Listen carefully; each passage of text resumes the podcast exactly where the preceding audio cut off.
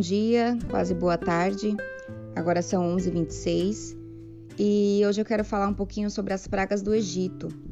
Fazer uma comparação que Deus me mostrou muito bacana com os dias que estamos vivendo hoje.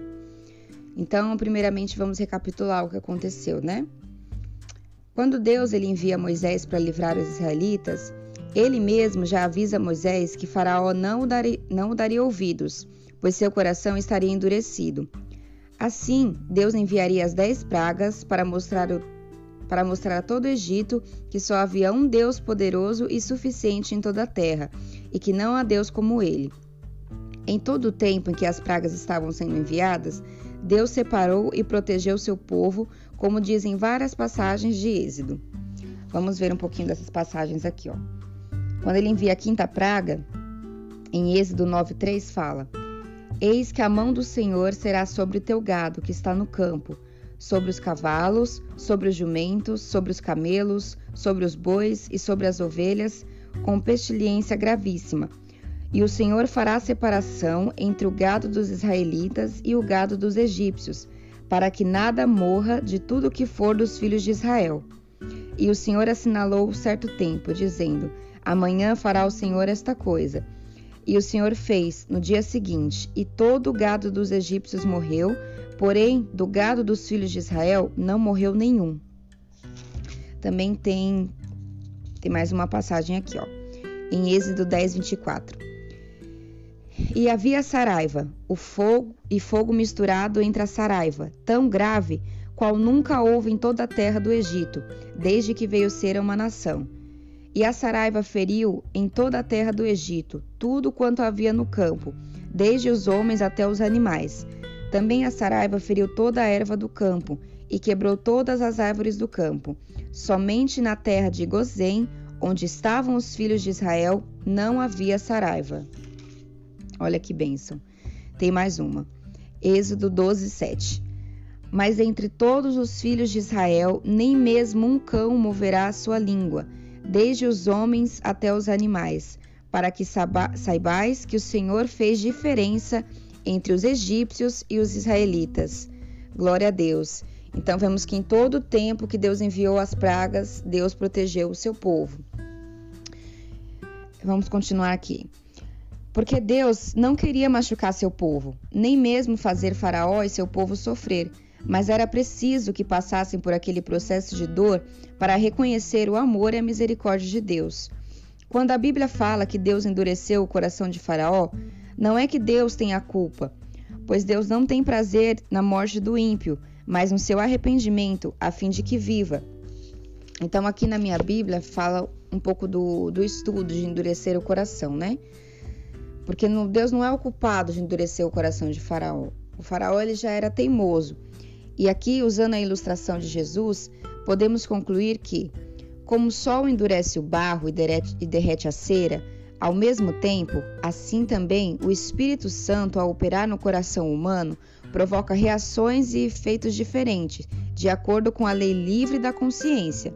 Ao toque do Espírito Santo, um é levado ao arrependimento e à conversão, enquanto o outro resiste, a teimosia sua, resiste teimosamente à sua voz. A atuação divina obriga o pecador a tomar uma decisão a favor ou contra Deus. O faraó tomou contra, apesar das evidências e oportunidades que lhe foram dadas. Então o faraó ele não quis ouvir a voz de Deus. Por isso Deus mandou as pragas para endurecer o coração dele, né? Ele não não queria, não queria de jeito nenhum, era teimoso, não queria acreditar.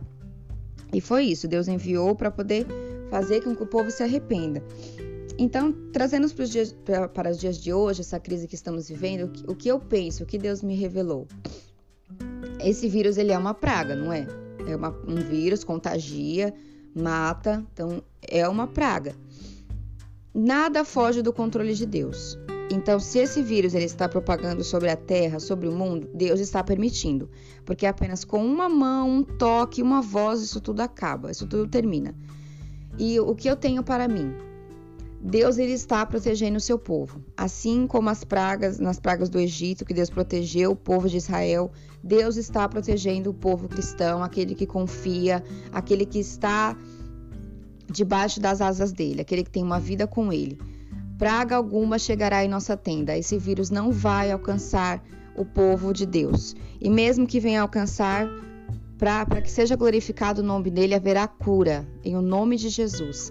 Quem está com esse vírus e crê em Deus e crê que Deus é Deus, haverá cura. E quem não está, fique tranquilo, porque Deus vai proteger. Tudo é para glorificar o nome dele.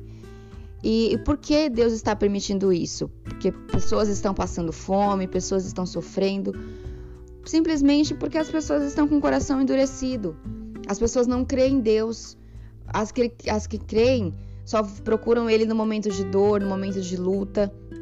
Então, acho que esse vírus é, é para a gente alertar os olhos, sabe? Para abrir os olhos, para que o nosso coração seja quebrantado a Ele, para que não seja mais endurecido, para que o povo passe a parar de murmurar, para que as pessoas comecem a reconhecer o amor e a misericórdia dele. Então eu, eu creio que para mim esse vírus, essa crise está acontecendo porque a nossa nação, o mundo inteiro tem o um coração endurecido como o faraó não creem em Deus, muitos ateus, os que creem e não creem no momento de dor, de luta. Ah, cadê Deus? Porque Deus está acontecendo isso comigo? Coloca a culpa em Deus. Então, gente, que sirva um pouco de lição para nós, né? Quem quiser refletir mais, quem quiser ler, que Deus traga novas revelações, mas foi isso que Deus me trouxe. Que o povo será protegido, assim como o sangue estava na porta e os anjos passaram e não entraram, o sangue de Jesus está sobre nossa casa, sobre nossa família, não seremos atingidos. Tudo isso vai passar, tudo isso é uma crise, é uma praga, vai ter um fim, mas é para que o povo se alerte, que o povo abra os olhos e que corações não sejam mais endurecidos, né? que sejam corações quebrantados a Deus. Então, essa é a mensagem de hoje. Espero ter ajudado e que vocês reflitam um pouco e meditem mais sobre essa palavra. Um ótimo dia a todos, um beijo.